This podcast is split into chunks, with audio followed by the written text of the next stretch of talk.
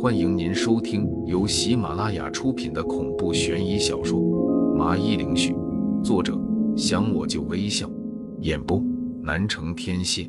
欢迎订阅。第九十四章：出发港湾。到了第二天上午的时候，苏寒表哥就开车到了铺子，交给了我通行证，还有一张机票。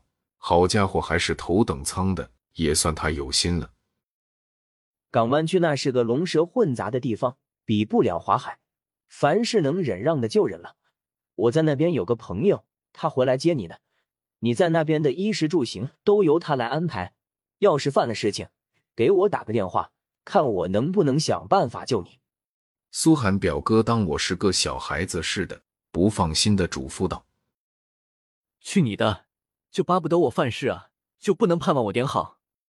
不过你的嘱托我记住了。”我白了一眼他，随后还是表示了下我对他的感谢。我向来都是人不犯我，我不犯人，更不会蠢到去和别人争勇斗狠。像我这么温文尔雅的人，只会玩一点手段。倒是让别人欲哭无泪，这样我的目的就达到了。等开了有一会后，我就想起了自己应该告诉一下苏婉儿的，就立刻拿出手机给她发了一条微信，大致就是告诉她我有事去港湾去一段时间，给她报告一下，省得她又说我不把她放在心上了。苏婉儿很体贴的，没有问我去干嘛，也没闹性子说要跟着来。知道这次的事情肯定很紧急，就是吩咐了我要注意安全。和婉儿汇报。苏寒表哥看见我傻笑，就立刻猜测道：“这是应该做的，代表我对他的在乎。”看完了微信，我就收回了手机。小玉，你怎么安排的？要不要我过去照顾他几天？忽然，苏寒表哥就问起了小玉，我顿时无语的很。他还真的很在乎小玉啊！之前我倒是很欢迎小玉能有这么一个高冷大哥哥，可是自从知道了小玉的真实身份，我就不鼓励他接近小玉了，因为这哪是苏寒表哥这么一个普通人消受得起的事情啊！不用，他都那么大了，况且旁边还有婉儿照顾，不会出什么事情的。我不好意思的笑笑。示意苏寒表哥不用特意去照顾小玉，即使他不吃不喝，照样也饿不死。苏寒表哥听我这么说，有些可惜，但也没说什么。我觉得也对他挺残忍的，但是我是为他好，想和冥王做朋友，是不会有好果子吃的。开了差不多一个小时，我们也终于来到了华海机场。好了，送君千里，终须一别。本来我也想跟着你去耍一耍的，但是警察局里我还得操心，所以只能你一个人过去了。对了，你应该懂怎么坐飞机吧？苏寒表哥将车子停下来后，就似笑非笑的对我说道，而我闻言就只能默默的给他竖起了中指。你下了飞机就打这个电话。苏寒表哥临走就给了我一个电话，说是他朋友的。说实话，我挺好奇的，能和苏寒表哥这样的人做朋友，估计也是一个高冷怪。好，我记住了。我记下电话，然后郑重的点点头。经过长达三个小时的飞机，终于到了这次我的目的地。我一下飞机就打了苏寒表哥给我的电话，电话很快就接通了。让我意外的是，居然是一个女生的声音。你好，请问是王林王先生吗？嗯，是我，我是苏寒表哥朋友。闻言，我就赶紧解释了一下，生怕别人误会我是骗子。啊，就是小韩说的让我照顾的朋友啊。一听我有些拘谨，他爽朗的笑了笑，然后大方的对我说道：“小韩。”感情人家更加和苏寒表哥熟悉，我还担心个锤子，难不成是旧情人？我心里这么猜测着，然后就问道：“那你到了没有？我已经下飞机了。”到了，你出机场大厅外面，应该就能看见我了。对方听我这么说，立马的回答着。我心想，估计是苏寒表哥也和他交代了吧，于是就将信将疑的拖着行李走出去大厅。王先生，是你吗？一个打扮时尚靓丽的女生进入到了我的视线，她走过来，笑着问道：“嗯，你就叫我小王吧，叫王先生感觉有些别扭。这次港湾区之行就麻烦你照顾了。”我看对方的年纪比我年长一些，就虚心的说道：“那行，小王，我叫吴宇，是你口中苏寒表哥的朋友，很高兴认识你。”女孩笑眯眯的伸出了手。很是热情的说道：“呃，我也是。”我愣了下，才匆忙的回复着，然后握着他的手。随后，他领着我上了一辆白色的丰田车，车上他时不时的看我，我都有些不好意思。我脸上是有脏东西吗？还是你有想问的？不要客气，你是苏寒表哥的朋友，就是我的朋友，不要紧的。我试探的问道：“可可，不好意思啊，有点冒昧了。小韩说你是苏婉的前夫，我就想看看你的样子。”听到我的话，他歉意的笑了笑，然后给我解释原因。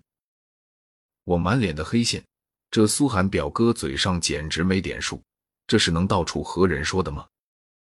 但话又说回来，苏寒表哥不是一个爱传八卦的人。能把我的隐私告诉这个女人，说明这个女人在苏寒表哥的心里位置不低啊。那你是不是很失望？觉得我有点超乎你的预料了，是吗？其实准确的说，我觉得你很有魅力，不像小韩说的猥琐、好色、说话粗鲁。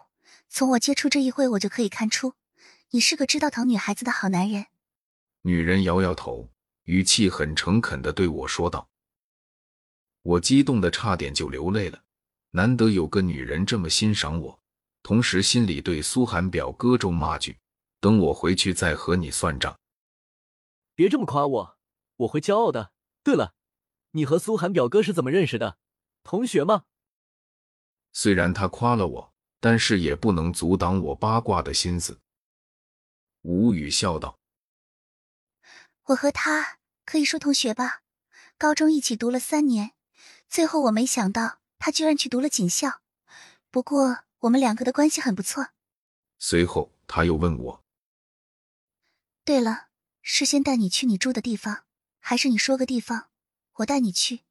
我急于想知道玲姐现在的情况，也顾不上自己身体的倦意，就立刻告诉吴宇先去医院。看样子他已经在港湾区生活了很多年。我一报医院的名字。他立马就知道是哪里了，及时的开车带我过去。到了医院门口，我就下车准备进去。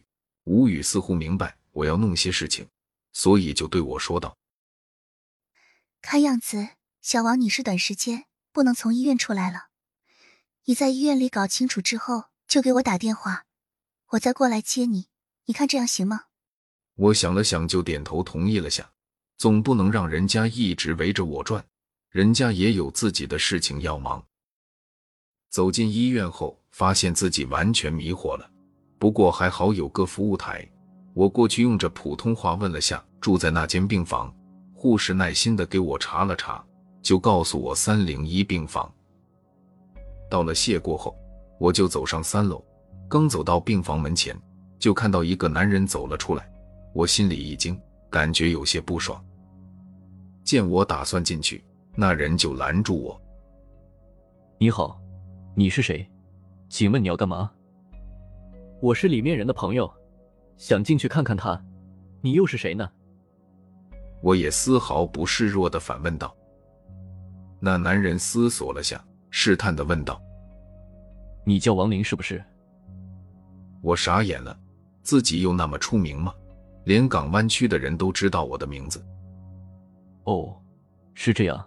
玲玲跟我说过，一个叫王林的人会从大陆过来，而我是玲玲的包租公，叫李泽宇。包租公，他住的是你家房子？顿时我听了就不好了，玲姐怎么会和这个小白脸住在一起？难不成他们关系已经到了这一步了吗？哦，是他租的铺子，用来开茶餐厅，平时他住茶餐厅的。李泽宇赶紧的解释着。这样啊，我想进去看他，可以吗？我想知道他遇上了什么麻烦。既然他能说出我的名字，那么证明他的确和玲姐有点关系的，对他的敌意也就没那么大了。李泽宇摇了摇头，解释道：“他刚睡着，你还是别进去打扰他了。他的事情我也有所了解，我跟你说吧。”说完，他就拉着我到了医院的外面，坐到了一个比较僻静的长椅上。不知道你信不信迷信？通俗的问法就是。你相信世界上有鬼吗？要是你相信的，我说的也不会显得不可思议了。酝酿了会，李泽宇就缓缓给我说道：“我有些哭笑不得，没想到他居然问我信不信鬼。我就是以这个为生的，不过还是表示尊重，就简单的点点头。你说吧，我听着呢。玲玲长得娇艳，美丽动人，待人又没有架子。”来到港湾区开茶餐厅，生意很不错，红红火火的。但是生意好了，自然会招到有人眼红，引起一些地头蛇过来收保护费。但是有个老大看上了，给玲姐的茶餐厅撑腰，就没有人过来捣乱了。李泽宇首先对我说道：“老大，这个老大是什么来头？”我闻言不禁开口问道：“地头蛇已经不是新鲜事了。”虽然我过得很平静，没怎么遇到过，不管有没有好人，我不喜欢玲姐和这种人扯在一起。